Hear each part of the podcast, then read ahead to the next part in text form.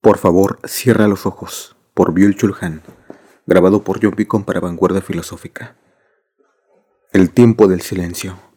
Hegel escribe en la ciencia de la lógica, todo lo racional es una conclusión. Para Hegel, la conclusión no es una categoría de la lógica formal, se da una conclusión cuando el principio y el final de un proceso ofrecen una conexión con sentido, una unidad con sentido, cuando están enlazados entre sí. Así, la narración es una conclusión. Así, tiene su propio tiempo, su propio ritmo y compás, constituyen procesos narrativos que sustraen a la aceleración. Sería un sacrilegio acelerar la acción de un sacrificio. En cambio, el procesador puede acelerarse sin fin, porque no trabaja narrativamente, sino tan solo de modo aditivo. Las narraciones no pueden acelerarse por capricho. La aceleración destruye su propia estructura peculiar de sentido y de tiempo. No la aceleración como tal, sino la falta de conclusión, es decir, la falta de compás y ritmo en las cosas. No solo el tiempo narrativo es una conclusión, también es una conclusión el instante que hace feliz y llena, pues está cerrado en sí mismo. En cierto modo, no tiene nada a su alrededor, descansa en sí y basta a sí mismo, y así carece de pasado y futuro, y de recursos y de expectativa, es decir, de cuidado, en el sentido de Heidegger. Llena de dicha esta ausencia de cuidado, llena de dicha esta ausencia de cuidado, pero vivimos necesariamente más de un instante y así caemos de él ineludiblemente. En lo sucesivo, nos acordamos de él como un momento, por eso tal instante se distingue del tiempo narrativo, que tiene otra forma de duración distinta por completo. Bartes, en su estudio de fotografía La cámara lúcida, cita a Kafka y dice, mis historias son algo así como cerrar los ojos. Y observa a este respecto, dice, la fotografía ha de ser silenciosa, eso no es una cuestión de discreción, sino de música. La subjetividad absoluta se alcanza solamente de un estado silencioso y de esfuerzo por el silencio. Cerrar los ojos significa hacer que la imagen hable en el silencio. La subjetividad absoluta es la subjetividad en forma de conclusión. Sin silencio se dispersa y no puede volver a sí misma, y sin retornar puede cerrarse. Se hace depresiva, las actuales imágenes digitales carecen de silencio y por tanto de música e incluso de aroma. También el aroma es una forma de conclusión. Las imágenes sin silencio no hablan o narran, sino que hacen ruido. Frente a estas imágenes que zumban, no pueden cerrar los ojos. El ojo cerrado es dibujarse la conclusión. Hoy la percepción es incapaz de conclusión, pues hace zapping a través de una red digital sin fin. El rápido cambio de imágenes imposibilita cerrar los ojos, pues esto presupone una demora contemplativa. Las imágenes están construidas hoy de tal manera que no es posible cerrar los ojos. Entre ellas y el ojo se produce un contacto inmediato, que no admite ninguna distancia contemplativa. La coacción a la permanente vigilia y visibilidad dificulta cerrar los ojos. La transparencia es la expresión de la hipervigilia y la hipervisibilidad. El tiempo bueno. El cauce narrativo es estrecho. Por esa razón, es muy selectivo y no produce ninguna masa de información. La información es una categoría postnarrativa. La negatividad de la narración impide la proliferación y masificación de lo positivo. En contraposición a la memoria, que muestra una estructura narrativa, la información carece de historia, es decir, de conclusión. Es meramente aditiva. La memoria se convierte hoy en un montón de basura y de datos, pierde su condición narrativa y pasa a ser un trastero que está lleno hasta el tope de masas de todas las posibles imágenes mal conservadas y desordenadas por completo, y de símbolos gastados. En el trastero las cosas se limitan a estar las unas junto a las otras, no están estratificadas, por eso les falta la historia, es decir, el sentido. El trastero no puede ni recordar ni olvidar. Toda la historia del pasado, como la utopía, la revolución y el mito, fluyen hoy hacia la máquina de la información como hacia un estanque con un muro de contención que luego arroja fuera en poshistorias. Datos sin conclusión, consumibles cada vez con mayor rapidez. La información no es ninguna conclusión, por eso tiende a proliferar y a masificarse. En eso se distingue tanto del saber como del conocimiento y de la verdad. Esta lleva inherente la negatividad de lo exclusivo, que se convierte en la figura contraria a la información, la aceleración tiene su causa en la incapacidad general de concluir y terminar. El tiempo se lo lleva todo consigo porque en ningún lugar llega a la conclusión y a la terminación. Por tanto, la aceleración es la expresión de una ruptura de dique temporal. Ya no existen muros que regulen el flujo del tiempo, que lo articulen o le den ritmo. que puedan contenerlo o sostenerlo, dándole soporte en el doble sentido de demorar y sostener, donde el tiempo pierde todo ritmo, donde se precipita en lo abierto y vacío sin soporte ni dirección, desaparece también todo el tiempo justo y bueno. En busca del tiempo perdido de Marcel Proust comienza significativamente con la expresión durante mucho tiempo me acosté a buena hora. A buena hora significa en el tiempo debido, justo. Esa es la hora que promete dicha. Es la imagen contraria a la mala infinitud, al tiempo vacío, vaciado de sentido. El buen sueño es una conclusión. En cambio, el sujeto agotado del rendimiento duerme tal como se duerme una pierna. Eso no es ninguna forma de conclusión. También el insomnio viene de la incapacidad de concluir. Para dormir hay que concluir el día. Hoy cerramos los ojos, y si es que los cerramos por cansancio y agotamiento, Sería más acertada la formulación simplemente los ojos se cierran, lo cual no es ninguna conclusión. El tiempo de la fiesta. Hoy día las cosas ligadas al tiempo envejecen mucho más deprisa que antes, caen rápidamente en el pasado y se sustraen a la atención. El presente se reduce a la punta de la actualidad. Así el tiempo pierde duración. La causa del encogimiento del presente y la duración que desaparece no es la aceleración contra lo que se cree de manera errónea, más bien, el tiempo, a manera de una luz, se precipita hacia adelante porque no tiene ya ningún soporte, aquellas puntas del presente entre los que no hay ninguna fuerza de atracción temporal y ninguna tensión, pues son meramente aditivas, desatan el arrastre del tiempo que conduce a la aceleración sin dirección, es decir, sin sentido.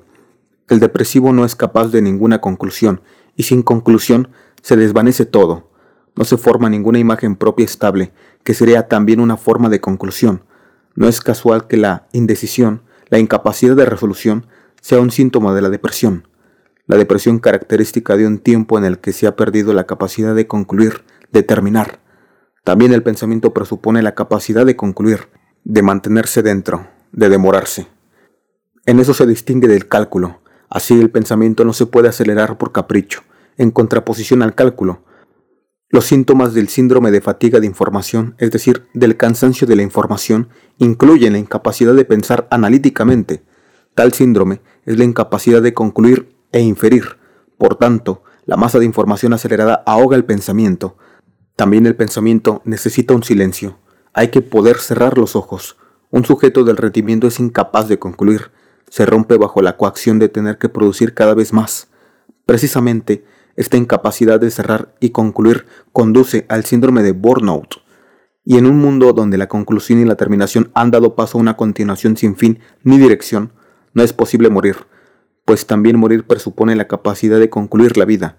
Quien no es capaz de morir a su debido tiempo, tiene que sucumbir al destiempo.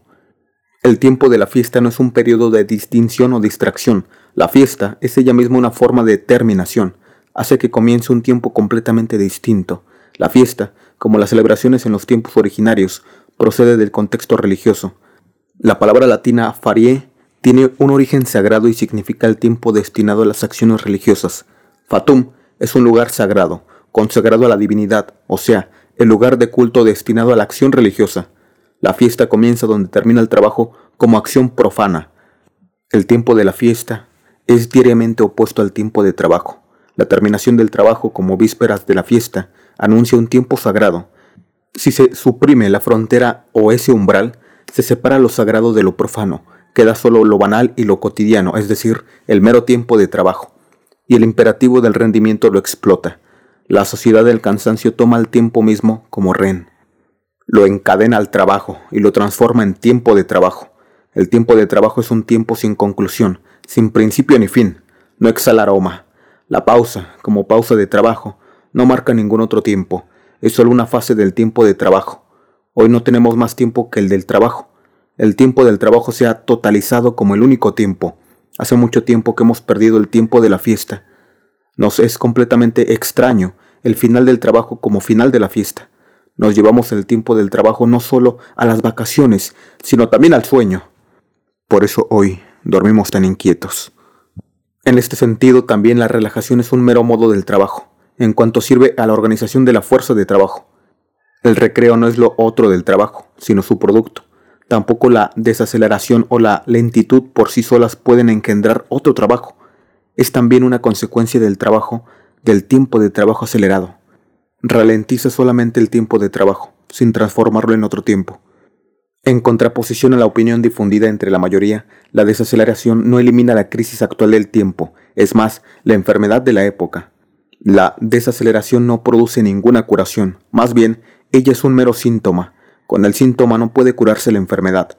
Hoy es necesaria una revolución del tiempo, que produzca otro tiempo, un tiempo del otro, que no sería el del trabajo, una revolución del tiempo que devuelva a este su aroma. El tiempo del otro. El amor como lo absoluto es para Hegel una conclusión. El amante ciertamente muere en el otro, pero esta muerte va seguida de un retorno a sí mismo. Ahora bien, el retorno a sí mismo desde el otro es todo menos una apropiación violenta del otro, modalidad que algunos han convertido falsamente en figura principal del pensamiento hegeliano. Hoy no habría que leer a Hegel tal como nos ha enseñado Derrida, de Luz o Vitaley. Tendríamos que leerlo de otra manera. El retorno a sí mismo no es ninguna apropiación, más bien es el don del otro, donación a la que procede la renuncia a sí mismo, el abandono de sí mismo. La conclusión es absoluta porque no es limitada. Una conclusión limitada significa que tan solo me apropio una parte del otro, permaneciendo yo intacto en mí mismo. El amor como conclusión absoluta presupone una suposición del sí mismo. Es transformación. El abrazo amoroso es otro signo visible de la conclusión. La declaración de amor es una promesa que tiene una duración, que produce un claro en el tiempo. La fidelidad es ella misma una forma de conclusión que introduce una eternidad en el tiempo. Es una inclusión de la eternidad en el tiempo. La comunicación humana solo funda sentido por el hecho de que constituye una forma de conclusión, el hombre comunica para sustraerse a la muerte y dar un sentido a la vida. El diálogo representa una bella forma de conclusión, por eso puede fundar sentido. Es una comunicación con un tú. También la oración es un diálogo. La palabra de Martin Buber, Dios es un tú eterno. La red digital no es ninguna forma de conclusión y por eso la comunicación digital es incapaz de diálogo. Hoy se hace narcisista y se orienta a que el otro desaparezca.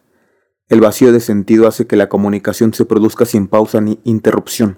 El vacío en la comunicación se presenta como muerte, que procura encubrir con toda rapidez mediante más comunicación. Pero eso es una empresa desesperada. Una comunicación fundadora de sentido como diálogo se guarda de la aceleración. El tiempo que puede acelerarse es el tiempo yo, es el tiempo que yo me tomo y conduce a la penuria de tiempo. Pero hay también otro tiempo, el tiempo del otro, un tiempo que yo doy al otro. El tiempo del otro como don no puede acelerarse, se sustrae también al trabajo y al rendimiento, que exige siempre mi tiempo.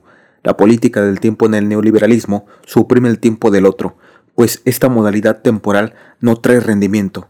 En contraposición al tiempo yo, que es aislado e individualizado, el tiempo del otro funda la comunidad. Solamente el tiempo del otro rescata al yo narcisista de la depresión y del agotamiento. Adesora. Hace algunos años en el festival de CTM de música experimental y electrónica sucedió que en un grupo de death metal surgió la seria preocupación de cómo habría de terminar una pieza musical en proceso de ejecución. Propiamente, eso no es posible.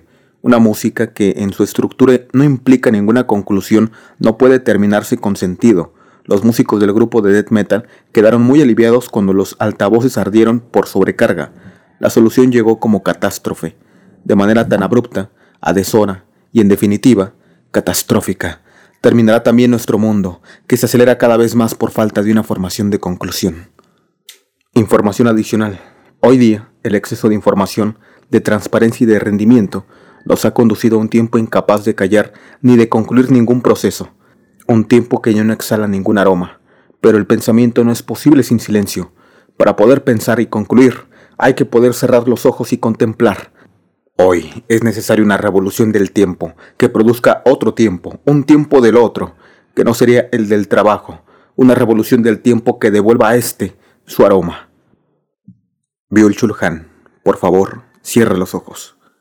Si te ha gustado este audiolibro no olvides dejarnos tu like. Vanguardia Filosófica es un centro de estudios con el propósito de crear una generación con filosofía. Si quieres apoyar este proyecto, puedes hacer una donación significativa. Aquí abajo te dejo el botón de donaciones y nuestras redes sociales. También puedes tomar un curso de filosofía con nosotros en vivo vía Zoom en directo. Gracias por escuchar este audiolibro.